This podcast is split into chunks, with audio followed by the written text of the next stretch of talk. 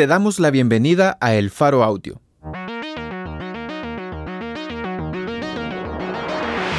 Ahora puedes escuchar nuestros reportajes en el momento que más te convenga. Sigue nuestro canal en tu plataforma de podcast favorita y no te pierdas las historias importantes de Centroamérica.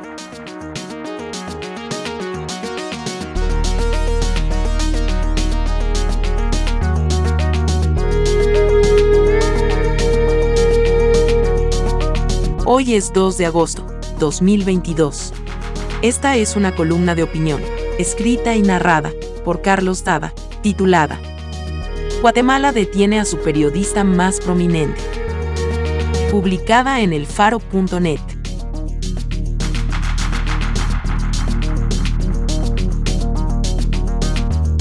La detención de José Rubén Zamora, presidente del periódico de Guatemala y uno de los periodistas más reconocidos de América Latina, ocurrió el viernes pasado en su vivienda, mientras fiscales y policías allanaban también las oficinas del diario. Declarado bajo reserva el caso, las autoridades no dijeron ni en un lugar ni en el otro qué buscaban ni bajo qué cargo se llevaban a Zamora. Ante la protesta internacional, el fiscal especial contra la impunidad, Rafael Curruchiche, se vio obligado a aclarar. La aprehensión, dijo, no tiene ninguna relación con su calidad de periodista, sino por un posible hecho de lavado de dinero en su calidad de empresario. ¿Qué esperaban que dijera? Que lo detienen por el periodismo de su medio, que denuncia la corrupción que tanto incomoda a funcionarios y exfuncionarios incluyendo al expresidente Alejandro Yamatei y su gabinete, incluyendo a la jefa del Ministerio Público, Consuelo Porras, y al mismo fiscal Curruchiche, que dijera que Zamora es una de las principales voces críticas contra la toma del Estado perpetrada por los mismos oscuros poderes que sacaron a la CICIG, que han montado casos contra jueces, magistrados y fiscales, incluyendo a Claudia Paz y Paz y al exfiscal especial Juan Francisco Sandoval que dijeran que por eso lo han detenido? No, lo acusan de lavar dinero. Las legislaciones centroamericanas tienen, palabras más o menos, la misma definición para el delito de lavado de dinero. Es el acto de administrar, invertir o tener dinero sabiendo que proviene de la comisión de otro delito. En otras palabras, es el intento de legalizar dinero de origen ilegal, llámese narcotráfico o corrupción o extorsión con otro agravante. El delito es tan grave que la persona acusada no puede defenderse en libertad. El juicio debe enfrentarse encarcelado. Acusar a Zamora de este delito es establecer públicamente desde el Estado la imagen de alguien que trabaja para el crimen organizado, deslegitimarlo. Igual que hoy a él, la dictadura nicaragüense acusó al periodista Carlos Fernando Chamorro de lavado de dinero y embargó sus oficinas. A mí también el presidente salvadoreño Nayib Bukele me acusó en cadena nacional de televisión de lavar dinero mostrando imágenes mías. Hace unos meses, José Rubén Zamora me llamó para solidarizarse conmigo y con El Faro, el periódico que dirijo por las múltiples auditorías amañadas en nuestra contra, ordenadas por el Ministerio de Hacienda de Bukele, en su intento por construir en contra nuestra casos de lavado de dinero o de evasión de impuestos. Sus largas décadas de experiencia en un país como Guatemala, donde no termina de aclarar cuando ya oscurece de nuevo, han expuesto a José Rubén y el periódico a varias auditorías de este tipo. Es el modo en que operan aquellos que quieren silenciarnos.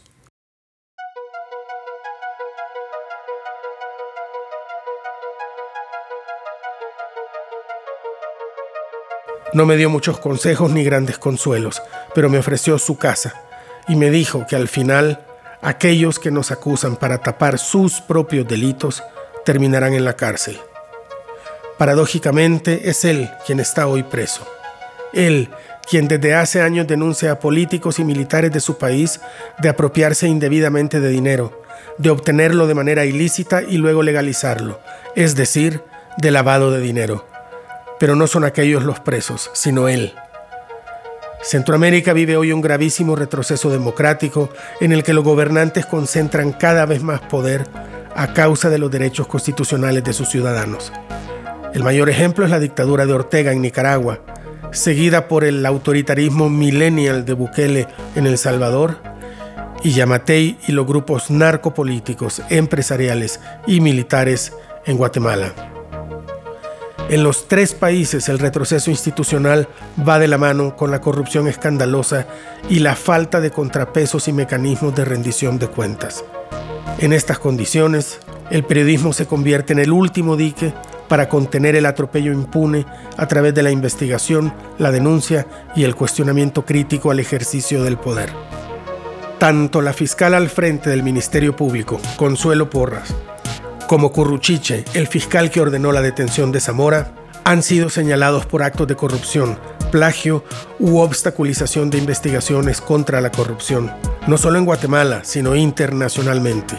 Ambos fueron incluidos en la lista Engel y no han ocultado su intención de vengarse contra todos los operadores del sistema judicial que durante los años de la CICIG intentaron limpiar la corrupción en Guatemala.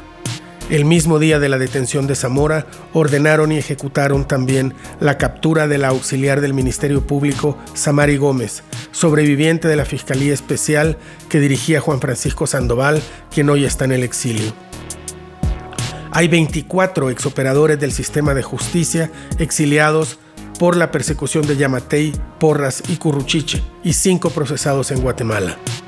Es la venganza del viejo sistema contra quienes estorbaban o aún estorban la toma total del sistema de justicia en manos de Porras y Curruchiche. Que sean ellos los señalados por corrupción los que encabecen la persecución contra Zamora ya da muchas luces sobre este proceso. El de José Rubén Zamora no es, lamentablemente, un caso aislado en la región. En Guatemala, ya el año pasado denunciábamos la persecución judicial contra otras y otros periodistas. Carlos Choc, Anastasia Mejía, Juan Luis Font, Sonny Figueroa, Marvin del Cid, Claudia Méndez y el propio Zamora, a quien ya entonces le estaban reabriendo viejas causas judiciales ya agotadas. En Nicaragua hay dos periodistas y seis personas más vinculadas a medios de comunicación presas en las cárceles de Ortega. Uno de ellos, Miguel Mora, lleva 40 días en huelga de hambre en protesta contra la tortura de que son objetos los presos políticos. Una gran cantidad de periodistas, incluyendo a Chamorro, tuvieron que partir al exilio. Nicaragua es hoy un país sin periódicos impresos, tras el cierre de la prensa por el embargo del papel y la captura de su gerente.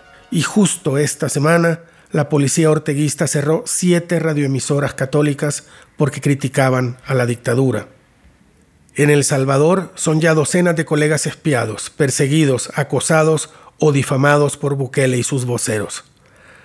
Solo en El Faro, Citizen Lab encontró que 22 de nosotros teníamos los teléfonos infectados con Pegasus, un sistema de espionaje que permite activar en vivo cámara y micrófonos y extraer toda la información del aparato.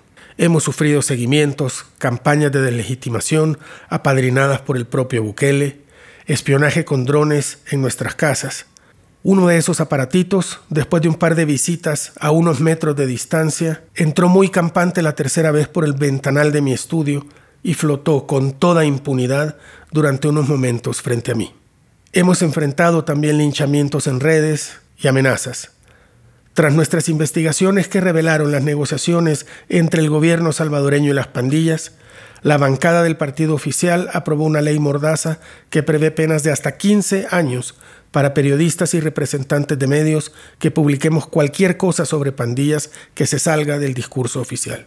La intención de las autoridades en nuestros países es la misma, desprestigiarnos y silenciarnos para que no sigamos investigando ni publicando sus actos de corrupción.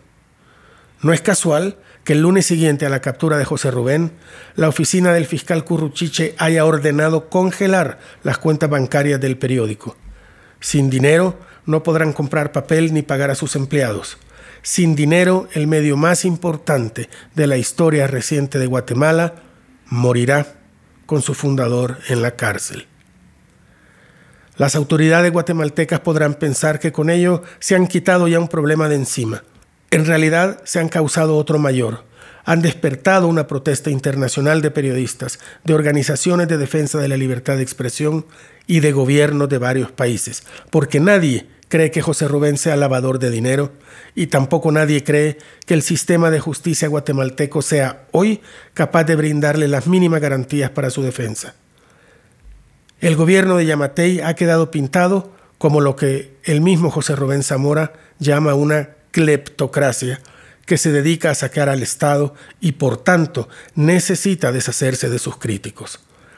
Hoy el grupo que gobierna Guatemala tiene a un prominente preso político ante los ojos del mundo y a un periodismo centroamericano harto ya de que los corruptos intenten silenciarnos. Mi solidaridad con la familia Zamora y con los colegas de toda la región.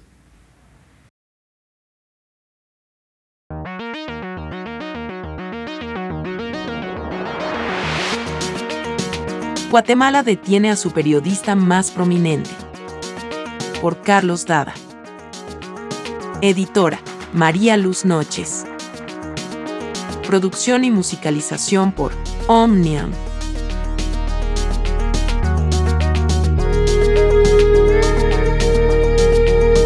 Gracias por escuchar esta historia. Si te parece valioso nuestro trabajo, apóyanos para seguir haciendo periodismo incómodo. Sé parte de nuestra comunidad Excavación Ciudadana desde un dólar a la quincena. Ingresa a apoya.elfaro.net.